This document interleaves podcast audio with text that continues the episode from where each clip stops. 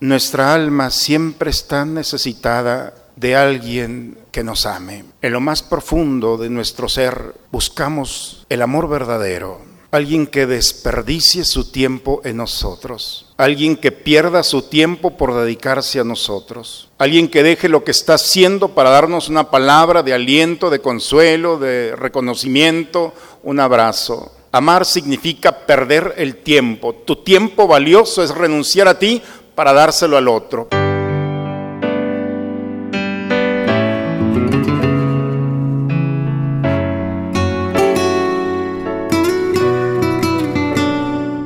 Bienvenidos a la Santa Misa. Un día salió Jesús de la casa donde se hospedaba y se sentó a la orilla del mar. Se reunió en torno suyo tanta gente que él se vio obligado a subir a una barca donde se sentó, mientras la gente permanecía en la orilla.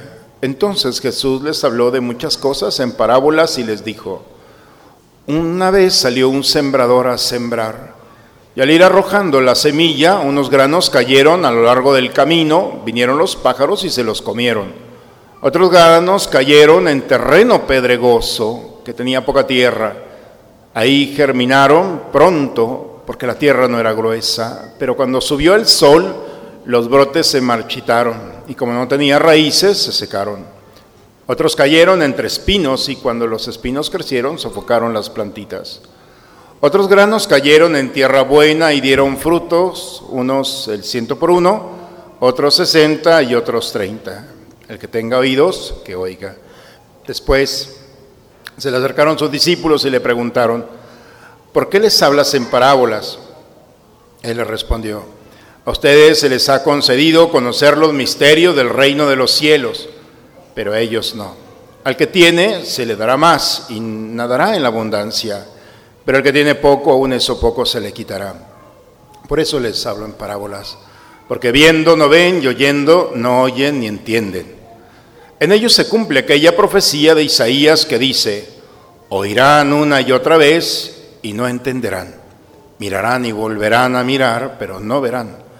Porque este pueblo ha endurecido su corazón, ha cerrado sus ojos y ha tapado sus oídos, con el fin de no ver con los ojos, ni oír con los oídos, ni comprender con el corazón, porque no quieren convertirse ni que yo los salve. Pero dichosos ustedes, porque sus ojos ven y sus oídos oyen. Yo les aseguro que muchos profetas y muchos justos desearon ver lo que ustedes ven y no lo vieron, y oír lo que ustedes oyen y no lo oyeron.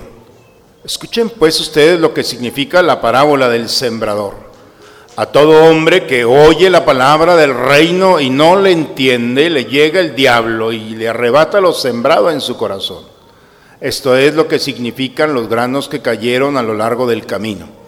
Los sembrados sobre terreno pedregoso significa al que oye la palabra y la acepta inmediatamente con alegría, pero como es inconstante, no le deja echar raíces y apenas le viene una tribulación o una persecución por causa de la palabra, sucumbe. Lo sembrado entre los espinos representa aquel que oye la palabra, pero las preocupaciones de la vida y la seducción de las riquezas la sofocan y queda sin fruto. En cambio, lo sembrado en tierra buena representa a quienes oyen la palabra, la entienden y dan fruto. Unos el ciento por uno, otros el sesenta y otros el treinta. Palabra del Señor. Hoy el Señor nos invita a sentarnos delante de esa barca que le permitió a Jesús regalarnos una parábola. Dice que había tanta gente que se subió a una barca y desde allí empezó a hablar. En esa tarde, en esa predicación que compartió, habló sobre un hombre. Pero no, no cualquier hombre, habló sobre un sembrador. Pero Jesús siempre pone con mucha delicadeza atención a todo lo que dice. Porque sabe que su palabra toca, transforma, restaura. Y es difícil pensar que Jesús tuvo una omisión.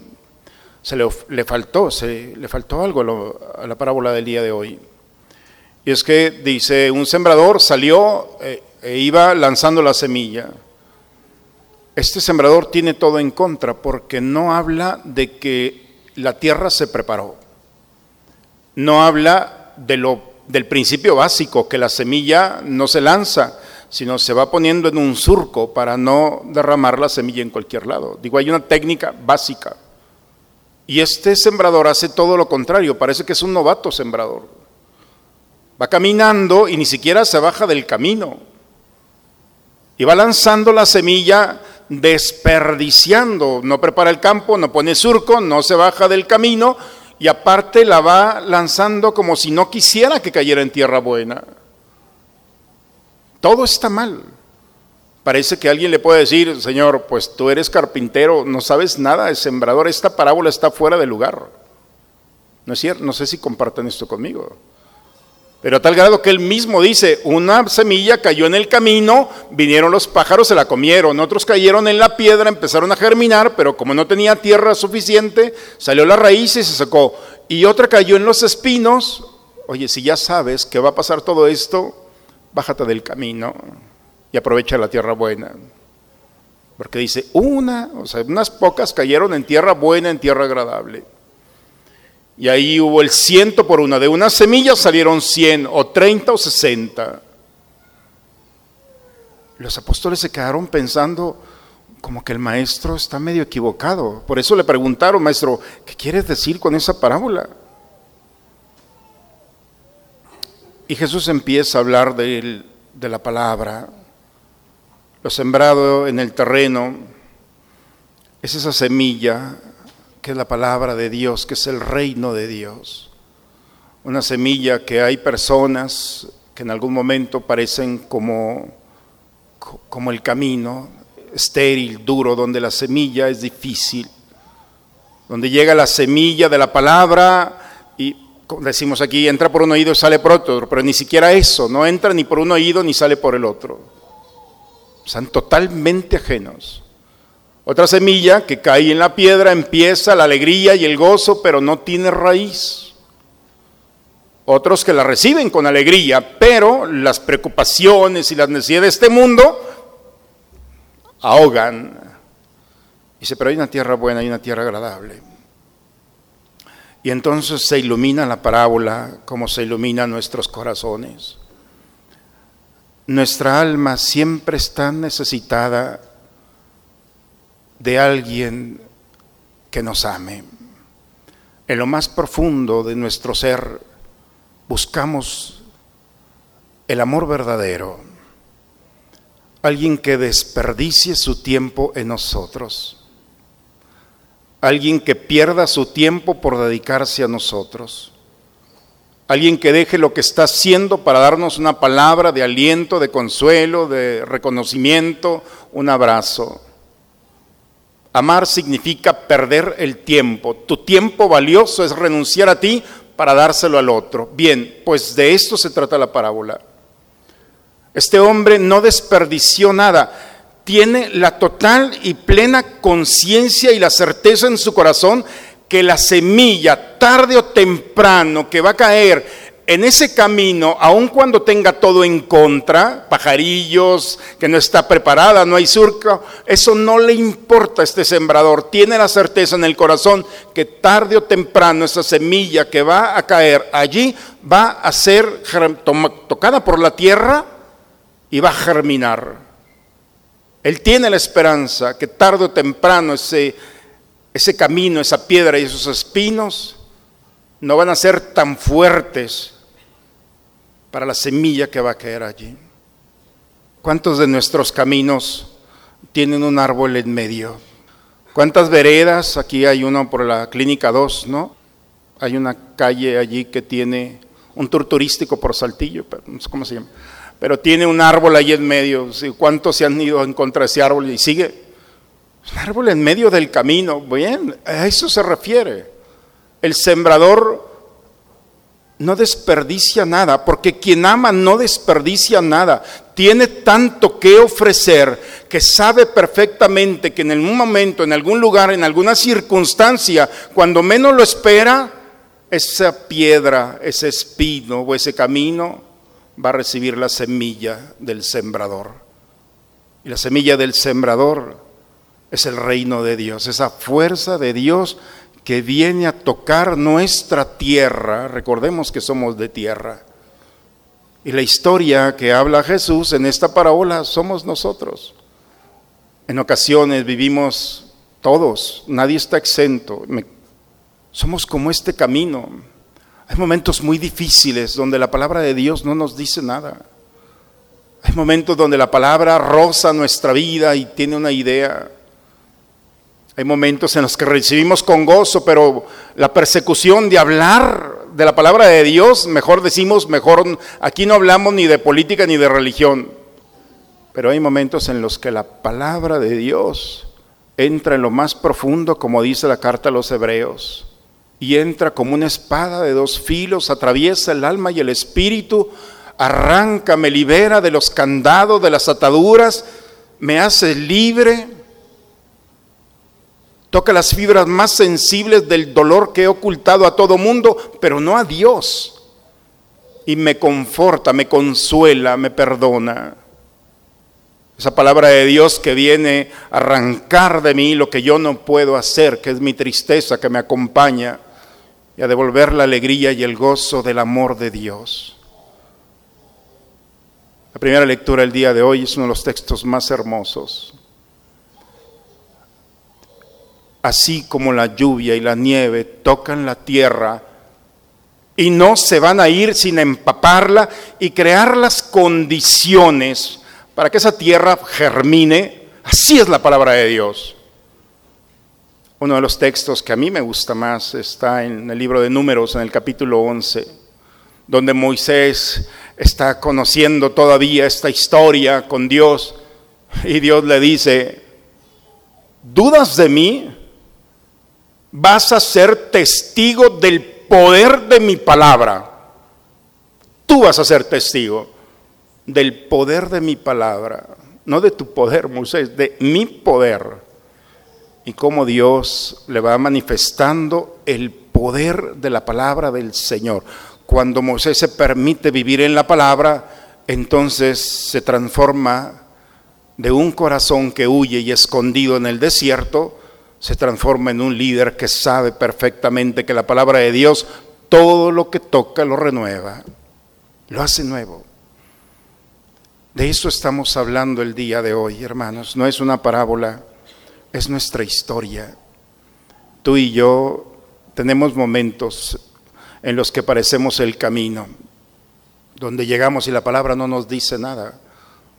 Somos también como los espinos o como la piedra, pero tarde o temprano no te vas a ir de esta vida sin haber sido tocado como tierra agradable y perfecta para recibir la palabra de Dios. Esa palabra de Dios que tiene esa fuerza para descubrir en ti que no eres cualquier ser, que estás llamado a vivir en la eternidad como un regalo inmerecido.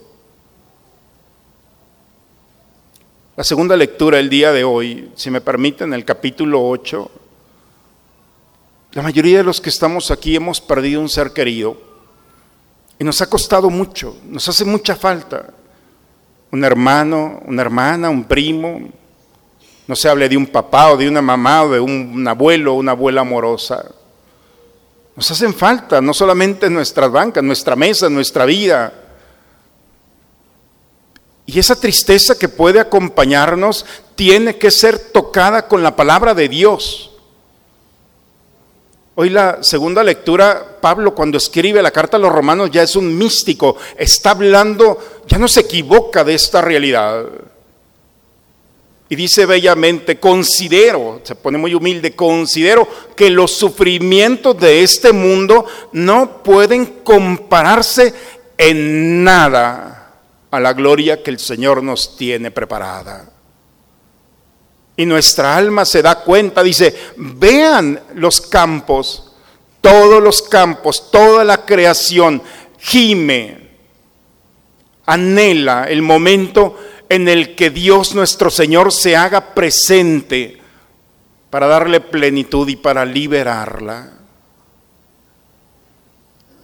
Por eso Hoy que nos reunimos en este domingo, el Señor nos invita a pedirle a Dios de corazón, con humildad y con gran necesidad, que nos permita pasar de estos escenarios de piedra, de, de camino, de espinos, nos permita pasar a ser una tierra agradable por su gracia, de permitir que la palabra de Dios, como esa brisa, como esa nieve, toque nuestra vida, y despierte en nosotros lo que despertó en Pablo, esa mirada de descubrir que todas nuestras miserias, nuestros dolores y sufrimientos no pueden sobreponerse a la gracia que Dios nos da. Y la gracia que Dios ha venido a ofrecernos inmerecidamente es que en esta vida y en la otra Dios reclama nuestra alma para salvarla.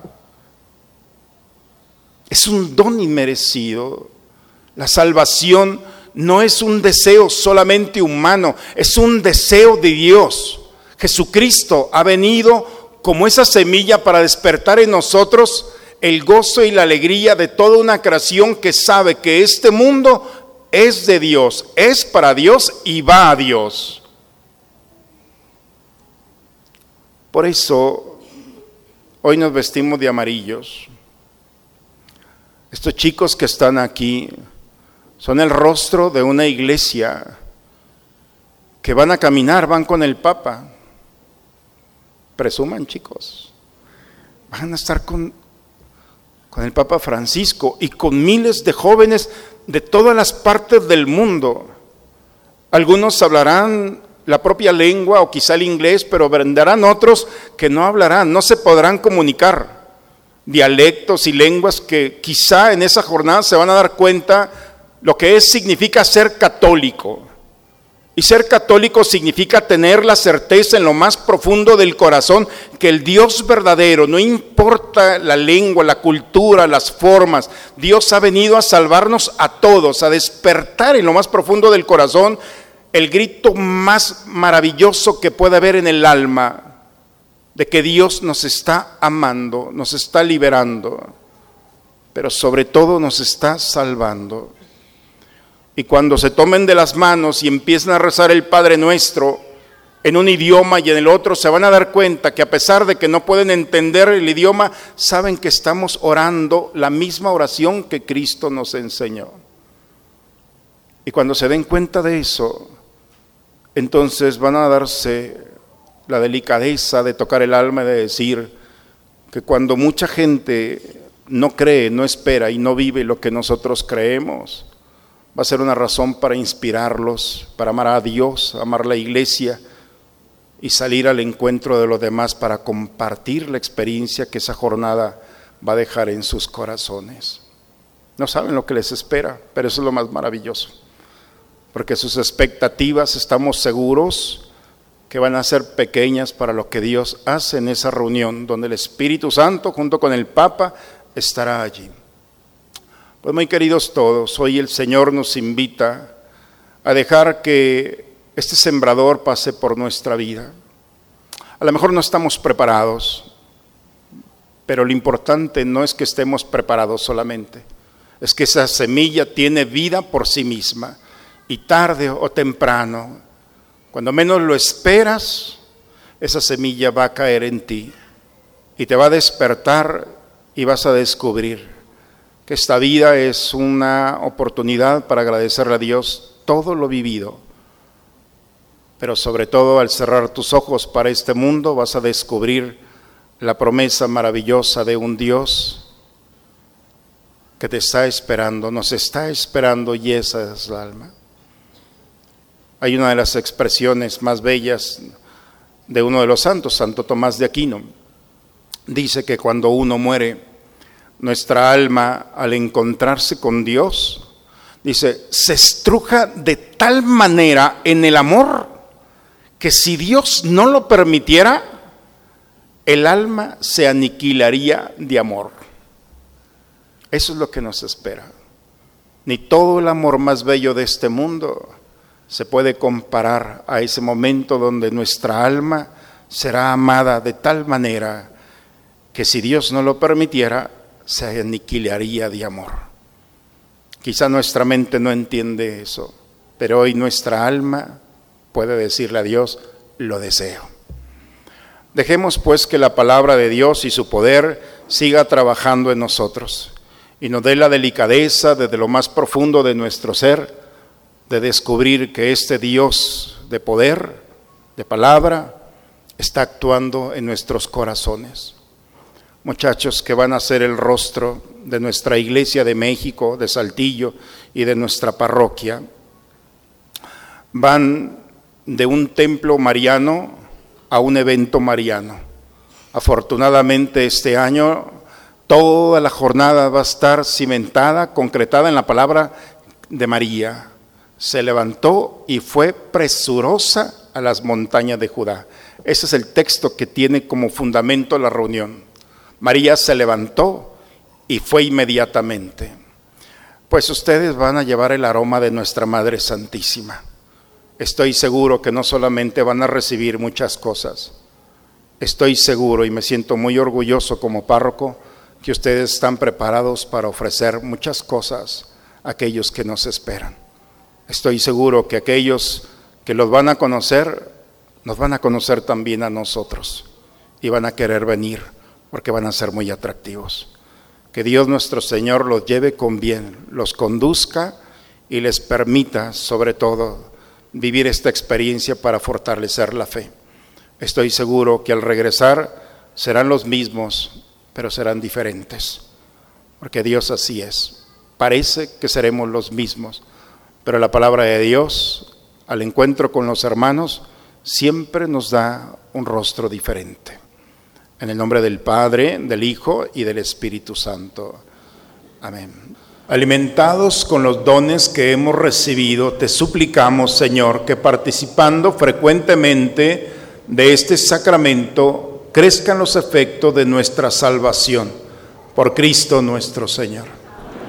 Muy bien, pues quiero invitar a los chicos, por favor, a que pasen de este lado. Son 30 jóvenes, 33 jóvenes que van a ir de nuestra comunidad al encuentro con el Papa. Son el rostro de nuestra iglesia. Lo recibimos con la alegría de un aplauso a estos chicos que van a ir.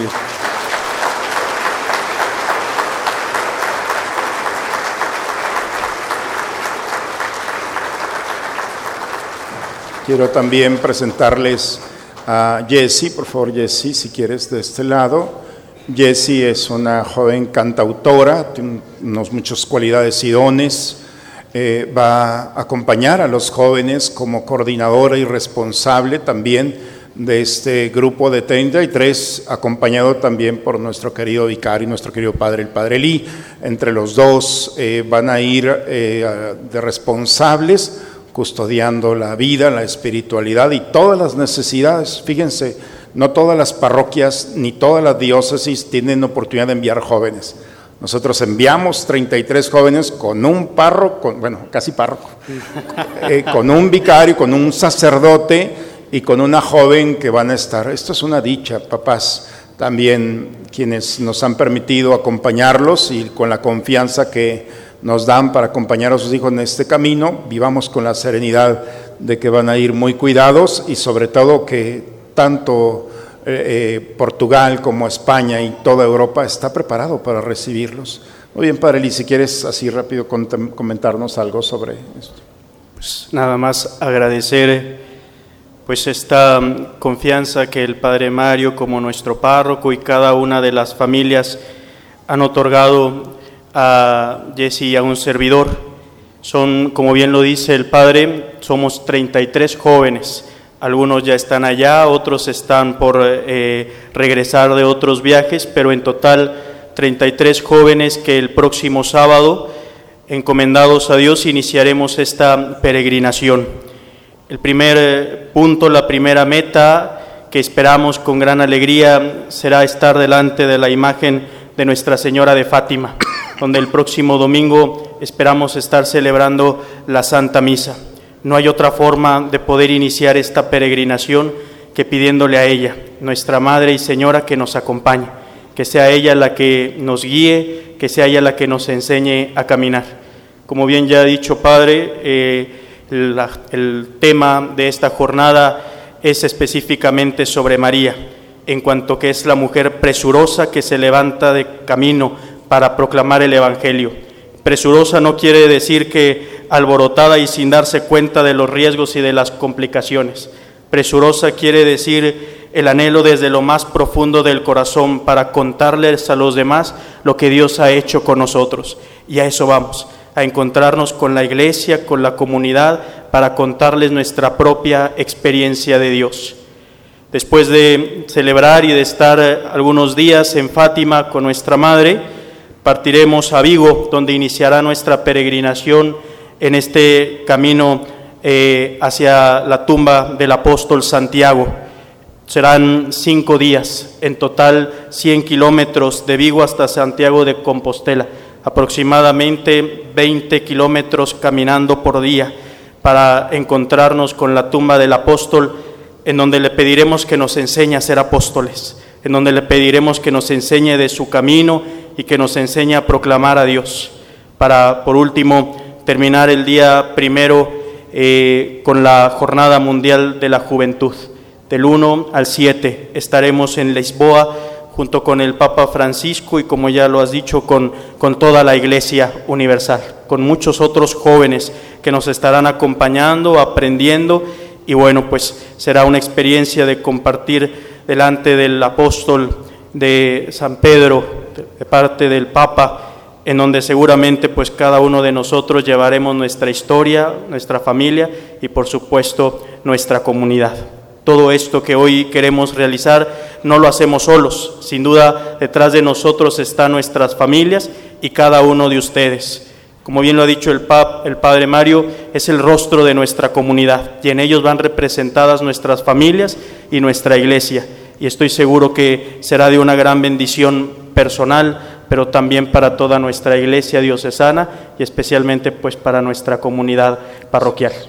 Estamos haciendo maletas, con todo el entusiasmo, llenos de alegría, nerviosos, pero esperando ya el momento de encontrarnos con nuestra Madre, con nuestros hermanos y con el Papa Francisco. Con su bendición, con su oración, pues nos disponemos a iniciar este camino de peregrinación y ya regresaremos para contarles, para eh, expresarles todo lo que allá hemos vivido.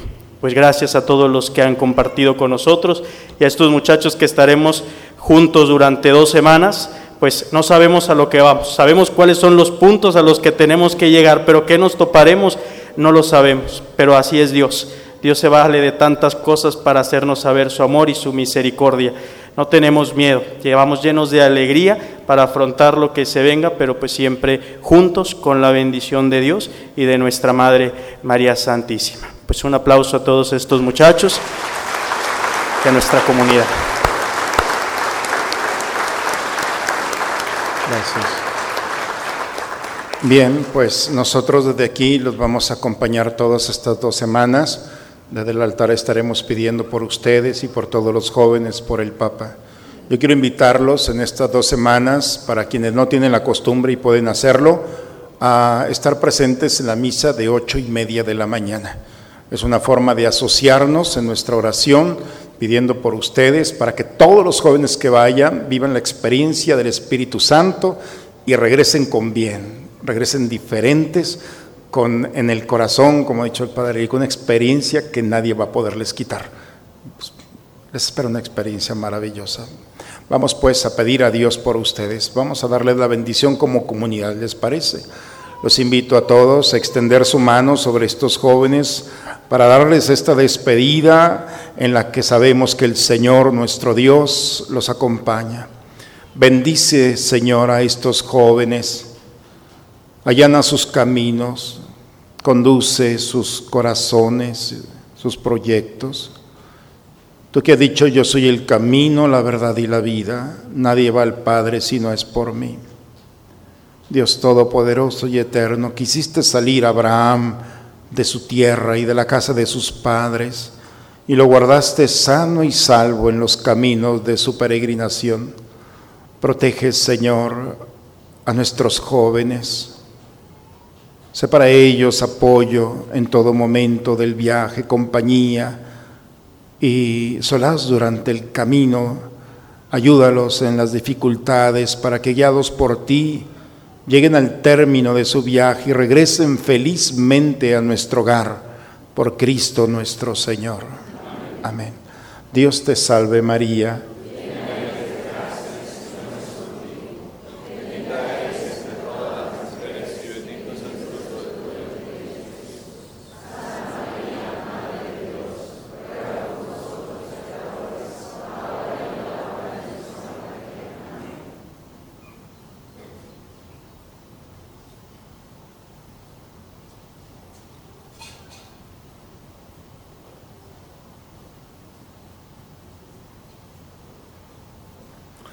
Chicos, pues ya tienen todo.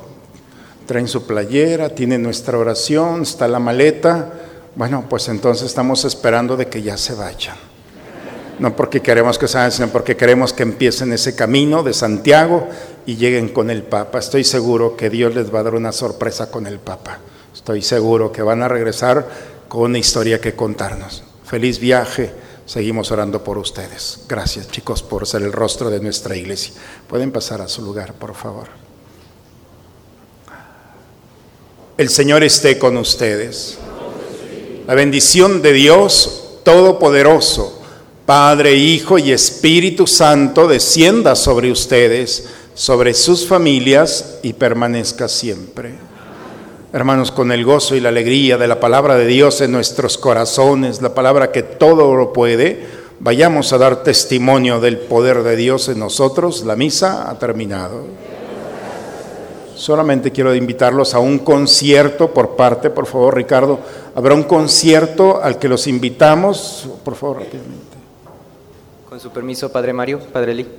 Muy buenas tardes, querida comunidad Samara. Me presento con ustedes, soy Ricardo Antonio y soy director general de Bienaventurados el Concierto.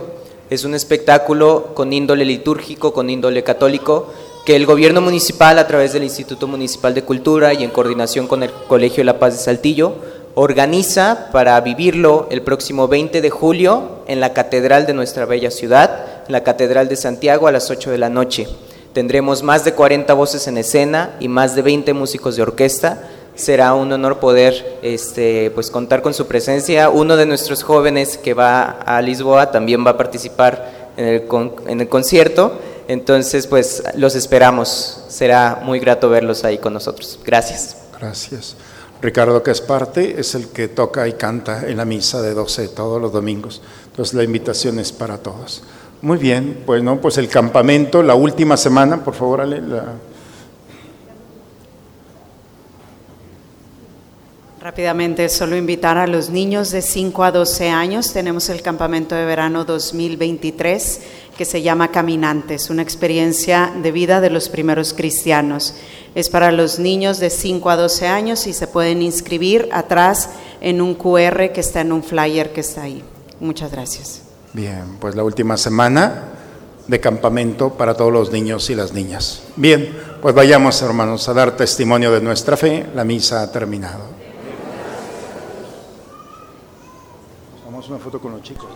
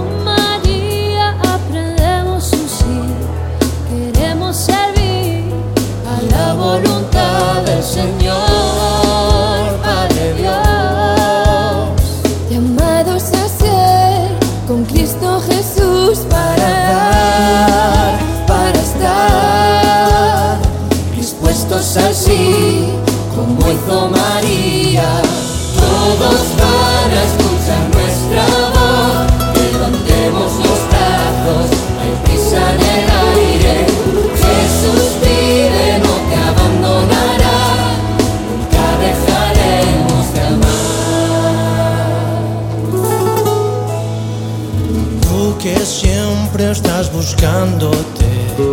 Ven a descubrir, ver lo que yo vi.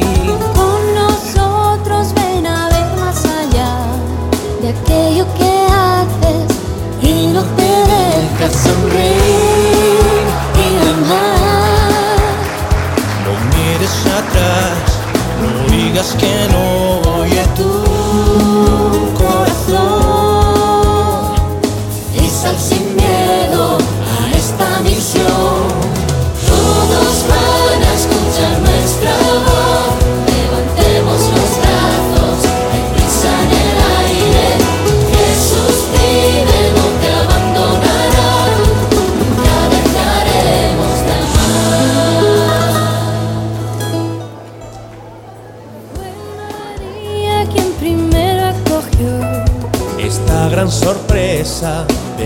vida sin fin. Confiada quiso recibir Este gran misterio de un Dios que es por siempre por ti